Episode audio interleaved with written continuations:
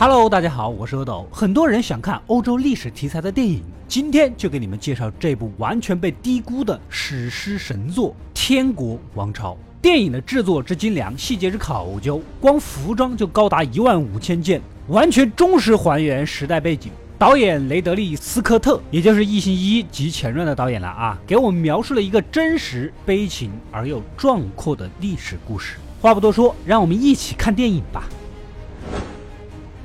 时间来到幺幺八四年的法国，此时距离第一次十字军东征占领和统治圣城耶路撒冷已近百年，但是和平犹如摇曳的树叶。穆斯林世界一直都在等待机会夺回耶路撒冷。伊贝林爵士带着一队随从骑士来到这个偏远的村子，当夜驻扎下来。原来呀。他是冲着我们的男主巴里安来的。男主是个手艺好的铁匠，本就是战争时期急缺的人才。更重要的是，他是伊贝林爵士的私生子。你还记得那年大明湖边的夏雨荷吗？但男主的老婆因为孩子死了而自杀，正值悲痛。突然来了个从未见过的亲爹，开口就要跟他一起去耶路撒冷打天下，那当然是不愿意啊！啊，旁边男主的老哥那个气呀！他想占男主仅剩的那点财产啊，就告诉男主啦，我已经割掉了你亡妻的头了哦，这是真不能忍。男主一剑杀死了老哥。这里要多说一句啊，其实割尸体不尊重是其次的，主要在于西方世界观里，末世审判来临之日。死人会复活，接受审判，能不能去天堂？如果没全尸，就没法复活。没复活怎么接受审判？没审判怎么去天堂？所以这才是男主恼怒的点啊！但是这里还埋着一个背景，他老哥是当地神父，按照教约，自杀的人也是无法进入天堂的，就跟土地证一样，你只有身体的使用权，没有所有权啊，明白了吧？所以他老哥也自认没问题。回到故事，男主杀了人，连夜逃走，看能不能追上老爸。另外，他如果为耶路撒冷效力，也许可以为亡妻积点功绩，有可能赎罪上天堂吧。此时，当地领主的儿子带着人追了上来。古代也不可能随意杀人，是吧？他们是来带男主回去领罪的，按道理是这么个理儿。但这群人走近之前，先一飞刀，无缘无故杀死了伊贝林爵士的一个骑士。你这是什么操作啊？啊！我还能让你这样带走我儿子吗？这领主的儿子跟伊贝林爵士也是亲属关系，没想到这厮阴得很，佯装大家亲戚给个面子算了啊，我们走啦，球迷。实际迂回之后放冷箭埋伏，伊贝林爵士这边的骑士拼死战斗，虽然人数劣势，但是骁勇善战啊，干死了所有人。爵士中了一箭，依然把这个孩子给砍死了啊！此人眼熟吧？弑君者，想想别人当初也是龙套一步一个脚印爬起来的，还得继续回耶路撒冷。但伊贝林爵士箭伤过重，加上沿途劳顿，有点扛不住了。临死前将爵位传给了男主，希望他能效忠耶路撒冷王，建立一个仁义的世界。说完，将象征身份的大宝剑交给了他，剩下口气就只能用来忏悔了。老爹的好战友，他是医院骑士团的成员啊！医院骑士团是三大骑士团之一，也是目前最古老的、至今还存在的组织。他要料理后事，让男主先行一步。结果海上遭遇暴风雨，船沉了，命是捡回来了，但眼前要穿过茫茫大沙漠，没办法，走着呗。此时，一匹同样活下来的汗血宝马啊，八成是船上哪位大爷的，正好骑着赶路吧。沙漠中又遇到了一个自称是穆斯林骑士啊，看中了这匹马，双方一言不合打了起来。男主就是男主，平时打铁臂力是有的，靠着跟老爸刚学的两手三脚猫功夫，竟然把对方给砍死了。只要这位穆斯林骑士的仆从带他去耶路撒冷，就放了他。这不愧是圣城呐，熙来攘往，各式各样的人，一片繁华。说到做到，男主不仅放了仆从，干脆还把马送给了他，好让他骑回去。真的是跟我一样善良啊。就这么在城中闲逛着，而男主身上挂着的大宝剑却被一群人给盯上了。原来他们就是伊贝林爵士的家臣。一番询问，也就确认了身份，这就将新主人接回到大宅子，各种仆人服侍着。虽然耶路撒冷被基督世界给控制了，但耶路撒冷王保持着开放的态度，跟萨拉逊人的国王萨拉丁有着和平协议，只要是信徒，不管你是哪个教的，都能来圣城朝圣。圣剑骑士团里呢，总有一些不老实的，比如好战的大胡子雷纳德，就是耶路撒冷周边城堡的领主。老是伏击穆斯林的商队，掠夺财物。被抓之后，要么不承认，要么找借口。所以耶路撒冷王的托孤摄政王雷蒙德三世啊，也就是这位了，拿他没有办法，只能处决处决下面的临时工。此时的耶路撒冷城分两股势力，一方以摄政王为首，有医院骑士团鼎力支持，维护秩序的一派，其中也包括男主老爸伊贝林爵士啊，跟他们都是老朋友。另一派是耶路撒冷王的姐夫盖伊为首，连同好友大胡子等一系列好战贵族，有势力最大的圣殿骑士团支持的一派。两方斗争不断，而耶路撒冷王鲍德温四世患有麻风病，根本无力解决内斗，何况外面虎视眈眈，只能勉强维持现状啊。男主老爸曾是耶路撒冷王的老师，所以男主顺利的继承了老爸的封地伊贝林啊，保护前来的朝圣者。接下来当然是带着所有家臣搬过去，一片荒芜的沙漠，硬是在男主的带动下，所有乡民一起挖水井、建水渠、种田地，大有建设封建主义新农村的风貌。这天，我们的女主啊，也就是耶路撒冷王的姐姐西贝拉，找借口来男主这里。之前他们已经见过一面了，那是叫一见倾心呐。不过人家堂堂耶路撒冷大公主，你小子要小心一点啊，小心一见倾家荡产。女主跟老公盖伊婚姻不和，盖伊又是个狂妄自大、自以为是的极品，所以这个跟男主就搞到了一起。盖伊平时可不闲着，跟大胡子一起带着手下四处游走，打劫穆斯林的商队。这不，两派又争了起来，但这次闹大了。根据情报，萨拉丁正集结了二十万大军，直接杀来。耶路撒冷王只能集结部队，御驾亲征，看能不能在大战之前先跟萨拉丁斡旋一下。卡勒堡前一片慌乱，这里就是大胡子的封地。萨拉丁的大军压境，城中守军整装严守，百姓太多了，来不及进城。原本来帮忙的男主呢，带着这一群家臣，直接就冲上去，想给百姓拖延一点时间，根本就不可能是对手，好吧？人家萨拉丁的一支小分队的外围几层骑兵，完全就挤不到里面去，不然男主他们可能连渣都不剩了。最终的结果，男主是这样的。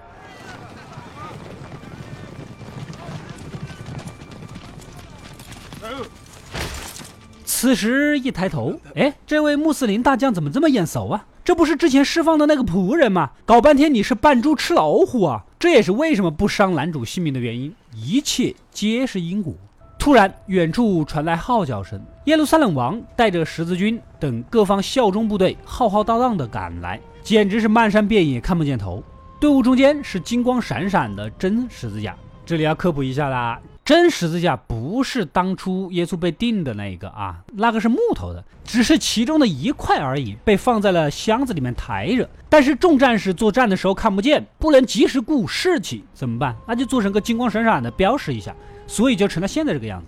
实际上箱子就放在金十字架的下面，而且由一个神职人员守护在旁边。这一细节在电影里面虽然你可能根本就没注意到，但依然被导演真实的还原了。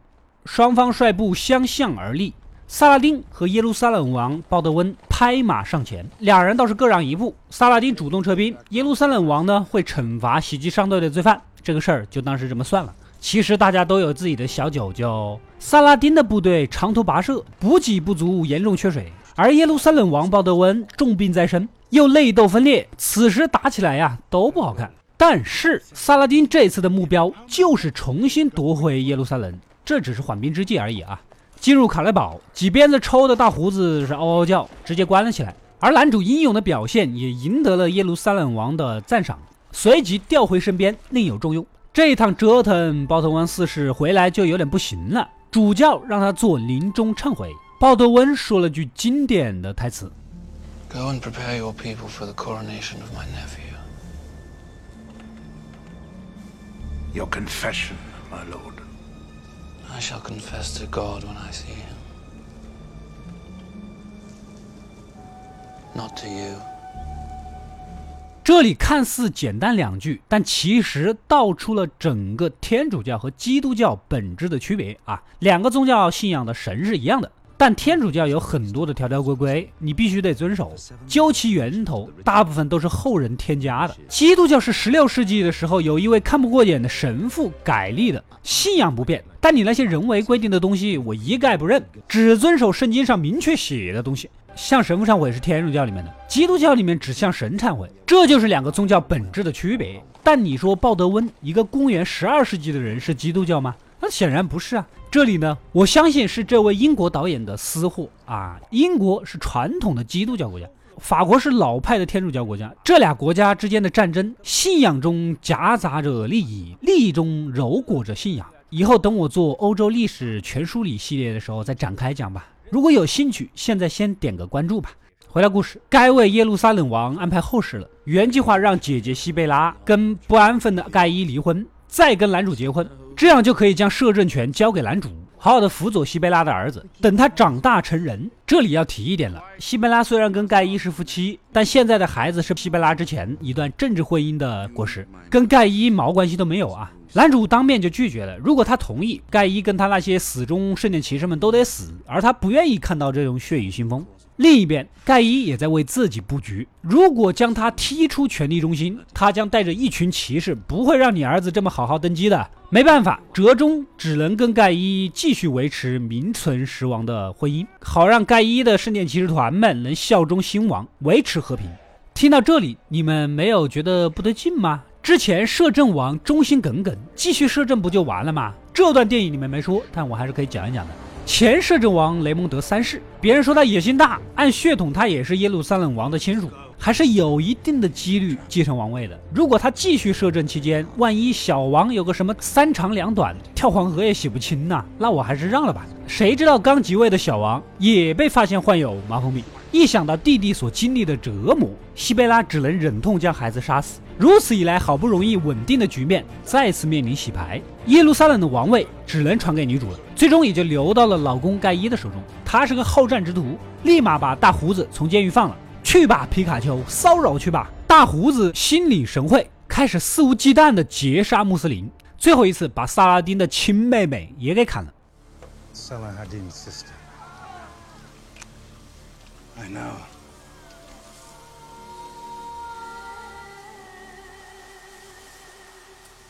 Salahuddin Aghi. I know. 所谓凡事留一线，日后好相见呐。你这直接把路封死了。萨拉丁能忍吗？派出使者要求严惩凶手，并献出耶路撒冷城。盖伊要的就是打仗的借口啊啊！乡亲们，萨拉丁要我们献城，你们说打不打？毫无悬念，各方军队领主响应，准备这场正义的讨伐。此时的男主赶来劝：打不过呀，千万别去呀！当初让你当老大，你不愿意；现在想当老大，没人听你的，是看得生气啊！连老爸的好战友。他是医院骑士团的成员，现在不是医院骑士团跟圣殿骑士团之间的问题，是大家要一起维护王国的问题，不得不奉命上战场。所有响应的人浩浩荡荡就出发了。由于盖伊的指挥才能几乎等于没有，路途遥远，严重缺水，等遇到萨拉丁部队的时候，一大半已经渴死了。这场战斗几乎是单方面的刷经验。盖伊虽然垃圾泪点，但也是耶路撒冷的王，王不杀王。萨拉丁没有杀他啊，但杀他妹妹的凶手大胡子，你可什么都不是哦，直接就砍了。绝大多数部队已经被剿灭，下一步就是要攻打耶路撒冷。这里有个背景啊，将近一百年前，第一次十字军东征的时候啊，把圣城从穆斯林的手中夺了过来。但是屠过城，对穆斯林世界来说，简直就是永远铭记的耻辱和仇恨。眼下耶路撒冷的所有人都明白这个道理，如果不拼命守城，那可就是屠城的报复了啊！前任摄政王决定离开，因为根本就守不住。男主回到城中，将所有男性，无论平民、仆人、盗贼、工匠，只要能拿武器的，全部晋升为骑士，然后开始布置加固防御。四天后的夜里，萨拉丁果然发动了攻击，先用投石车猛砸城墙，毁坏防御工事。男主这边只能防守。第二天刚日出，穆斯林军队祈祷完，立马开始攻击。当他们越走越近，男主才下令火力全开。原来呀，他们火力有限，只能进入射程之后才发，保证命中率。战局打的是一片混乱，靠着城墙这巨大的优势，倒也支撑了下来。之后的战斗每天都在攻城和防守上拉锯，晚上双方就清理焚烧尸体。男主这边输肯定是要输的，只是时间的问题。但大家都知道放弃是什么结局。根据情报啊，城墙有一个地方曾经是个城门，后来被封住了，但那是最薄弱的环节。如果集中攻击，说不定能打破僵局。果然，在投掷车的密集火力下，城墙被打破了。双方在狭窄的缺口交锋起来，守军是奋死抗敌。虽然对方人数众多，但也没法打进来。隔天清晨，对面飘出一面白旗。原来呀，再过几日就是灯宵节了。相传穆罕默德就是在耶路撒冷的这一天登霄。如果能在灯宵节前拿下耶路撒冷，意义非凡。所以萨拉丁劝男主投降，只要完好的献出圣城，他会释放所有人返回故乡。萨拉丁真不愧为千年一遇的真君子啊！啊，按照之前十字军屠城的前科，明明可以武力获取一切。但他还是选择宽恕，男主呢没有任何意见。这种结局是他非常想，但是不敢想的，能得到的最大的胜利了。临走前，男主问萨拉丁：“耶路撒冷到底有什么价值呢？”萨拉丁回答：“Nothing，没价值。”走了几步，又特意转过头来补充道：“无上的价值。”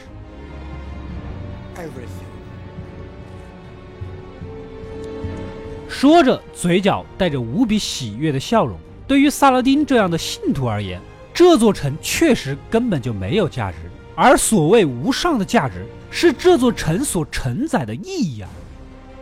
全城将士百姓无不欢欣鼓舞，大家高呼着男主的名字，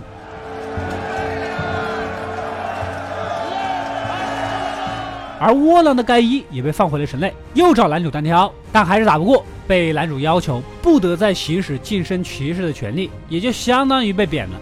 萨拉丁在灯宵节这天，终于走进了梦寐以求的圆顶教堂，脚下一个倒在地上的十字架，将它拿起来摆好。经过一个十字架的地板雕刻的时候呢，还特意绕行，而不是将其踩在脚下。萨拉丁所展现的骑士精神，相比那些自称圣殿骑士的屠城战士们，真是一种莫大的讽刺。最终，大家各自归还故里。男主从人群中找到了西贝拉，带着他回到了自己的故乡，重新做回铁匠。男主从铁匠绕了一大圈回家当了铁匠，没损失啊。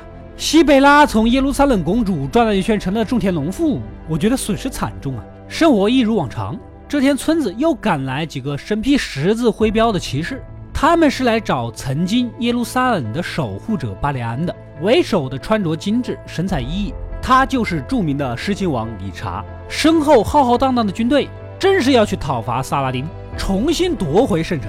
可男主早已经厌倦了这一切，也许现在的和平就很好，人人都可以去圣城寻找自己的信仰，而耶路撒冷在谁手中又有什么区别呢？最终，狮心王理查在征讨三年后，耶路撒冷还是没有拿回，迫于国内的局势，跟萨拉丁握手言和，第三次十字军东征呢也就宣告结束了。那么天国王朝的故事到这里也就结束了。电影的改编颇大，真实和改编一半一半吧。历史上啊，和平撤出没那么简单。为了安抚手下，萨丁要求巴里安呐按城内人头付赎金。不过各种减免下，也就小部分人沦为了奴隶，四分之三的人还是恢复了自由。电影没有抹黑谁，基本上这群人的所作所为都还算是符合史实。由此，我们也可以瞥看到历史真实的一面啊。那些打着维护信仰旗号的屠城十字军骑士们，在近两百年的东征历史上。给沿途的百姓带来了沉重的灾难。而具有讽刺意味的是，十字军东征除了第一次占有了耶路撒冷啊，算是成功以外，其他基本都属于失败的。狮心王理查一人跟萨拉丁打得平分秋色，但谁能想到，他原本是拉着神圣罗马帝国的皇帝，还有法兰西国王一起大战萨拉丁。但是神圣罗马帝国的皇帝腓特烈一世来的路上，在河里淹死了。法兰西国王打到一半，中途闹脾气，带兵回家了。也许冥冥之中自有天意吧。萨拉丁是个真君子，真正的骑士。也许任何人都能自由的去耶路撒冷，本该就是这个城市该有的样子吧。耶路撒冷的归属，至今依然充满着争议。录完这期视频，嗓子都哑了。如果你喜欢这期的视频的话，希望能点赞或者留言支持一下我吧。